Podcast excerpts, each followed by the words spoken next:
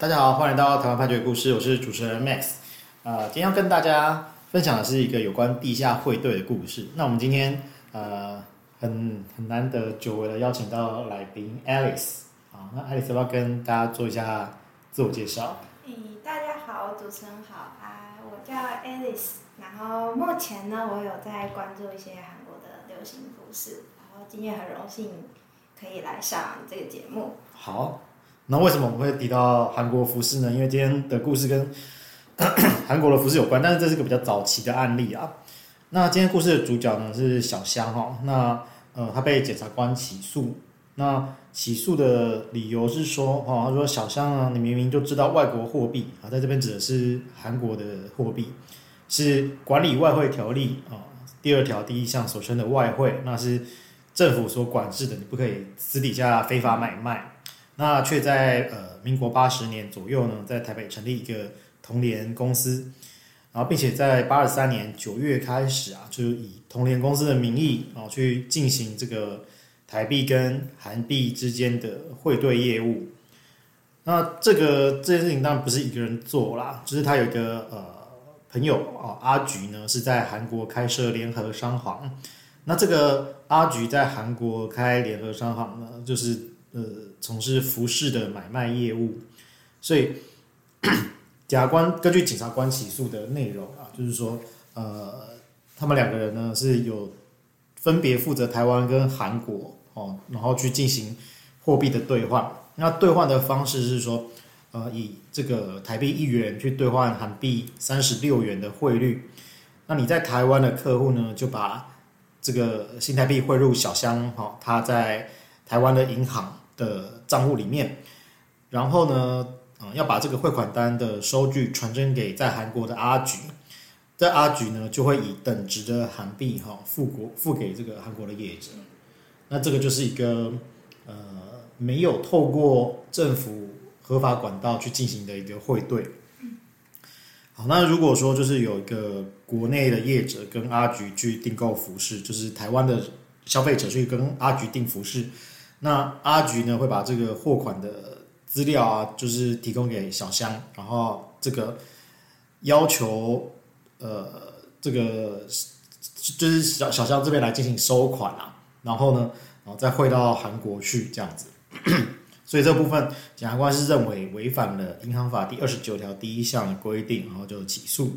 那我这边稍微说一下，就是银行法第二十九条第一项，好像是说。除法律另有规定者外，啊，非银行不得经营收受存款、收受托经理、呃信托资金、公众财产或办理国内外的汇兑业务。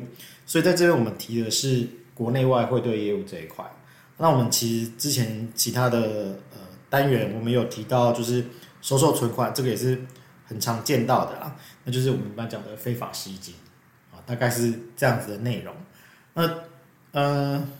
因为这个是八十年啊，所以他们的收收付款方式可能跟我们现在不太一样。那 Alice 自己有在买韩国服饰的话，应该不是用这种汇款的方式吧？通常都不是用这个汇款方式，我通常会是请朋友直接代购。哦，就在韩国的朋友直接代购，他在那边买，然后带回来给我。然后你们再付他钱，这样就是嗯。会用会用你们的汇率会怎么决定？因为汇率应该会变。对，可是我们通常就是算个大概。哦。就是朋友之间，就是他可能回来的时候带一些东西这样。嗯。所以量可能也不大。嗯嗯嗯。对。好，那今天的这个被告小香啊，他是基本上他有承认有一些客户有汇款到他账户的这件事情。啊，但是他否认他有银行法的问题，那主要就是说，嗯，他不是这个公司的负责人啊，公司人是他哥，好这样子。那这个公司呢，事实上是从事进口韩国的艺品跟食品。好，那阿菊呢是原本他在韩国的邻居，所以这个被告可能本来是呃韩国人，或者是住居住在韩国这样子，这个不确定。那呃。这个账户呢，就是他呃，今天检察官起诉的这个账户，他是说他是借给阿菊啊，然后来让他收台湾客户的货款。好，那他如果收到后货款之后，他会通知阿菊，阿菊就直接从韩国来出货。他只是纯粹帮忙，他没有收任何的报酬。那之后可能跟阿菊是好朋友，所以阿菊来的时候呢，啊，他就会再给他新台币这样子。哦，所以其实听起来跟你们的，就是你现在的时候模式蛮像的这样子。好，所以你也是有一定风险的。好，然后基本上是否认说他有做呃汇兑的这件事情啊，因为汇兑的重点其实就是在，呃，我透过一个汇率，然后去把。两个国家不同的货币进行交换，这样子啊？那为什么要做这件事情？就是因为这个汇率其实是有国家管制的啦，必须是一个公开透明的东西。那你从地下汇兑，一个是你就是钱，台湾的钱可能就不知道就去哪里，这个就不知道，没有被管制。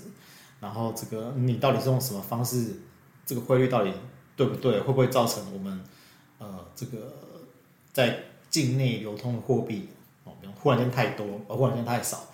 其实会影响到我们这边的物价，但我们讲是比较极端的状况哦。但是所以，总之这件事情是要管的。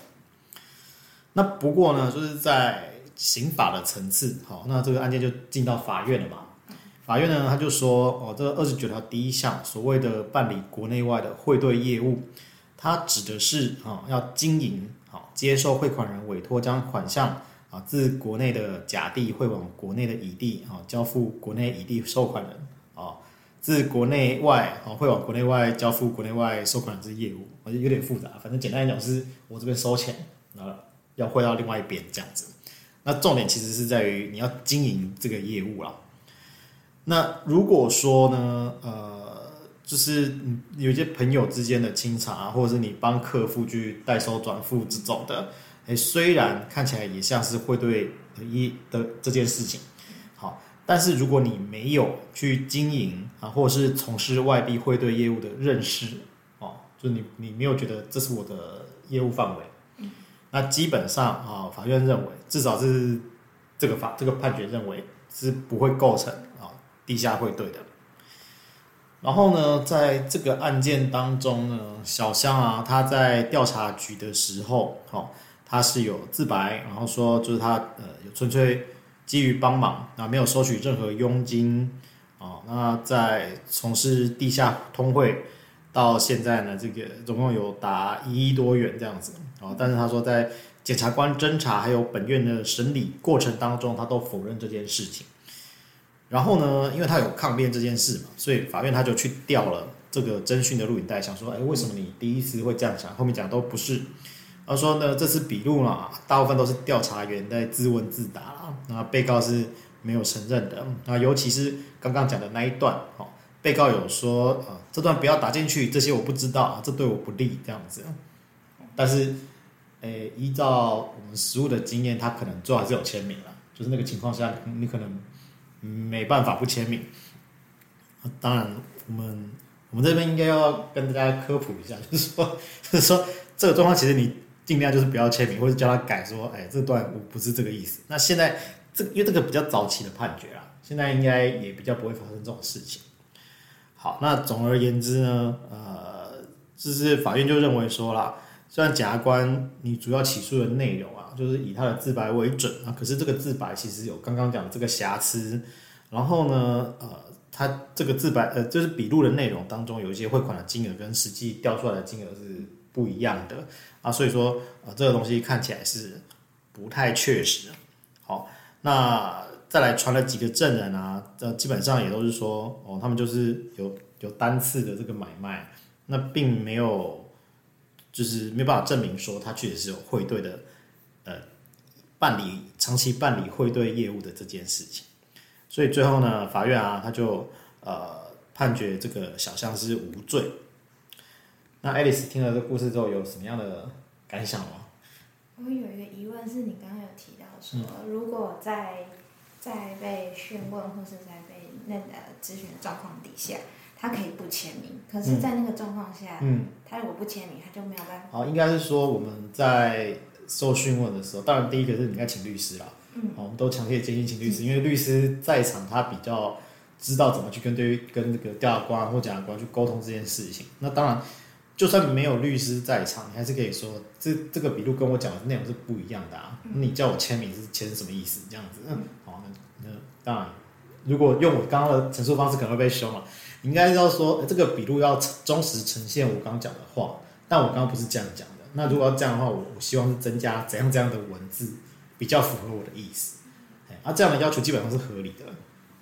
因为其实就像在我们在这个案例提到的啦，就是说，就算你当下有发生一些状况，好，导致笔录跟你实际发生、实际讲内容是不一样的，你进了法院，你当然还是可以申请调当天的这个录音录影。那假设很不巧的这个录音录影，哦，就是碰到台风或者怎样毁损了，那当然这件事情也许就不见得可以拿来用，啊，这个证据就不见得可以拿来用，大概是这样。嗯，那这个判决是在民国八十几年。好，这是一个我顺便讲暗号啊。你今天分享的是呃台湾台北地方法院九十二年度数字第九四二号刑事判决，所以它基本上是一个九十二年度的判决。啊，其实距离现在算是有段时间了。这段时间我们其实啊、呃，法治是，就是我我自己觉得进步很多这样子。嗯。啊，就是呃，以前在学校老师上课在骂的很多东西，我觉得现在都就是有有很大的改变啦。嗯。对啊，相信现在这个状况应该是不太会发生这样子。好。嗯。好，那我们每周一会更新，欢迎大家有意见可以回馈给我们，或是可以告诉我们你们想听的主题，让我一起来听判决里的故事。好，我们下周再会。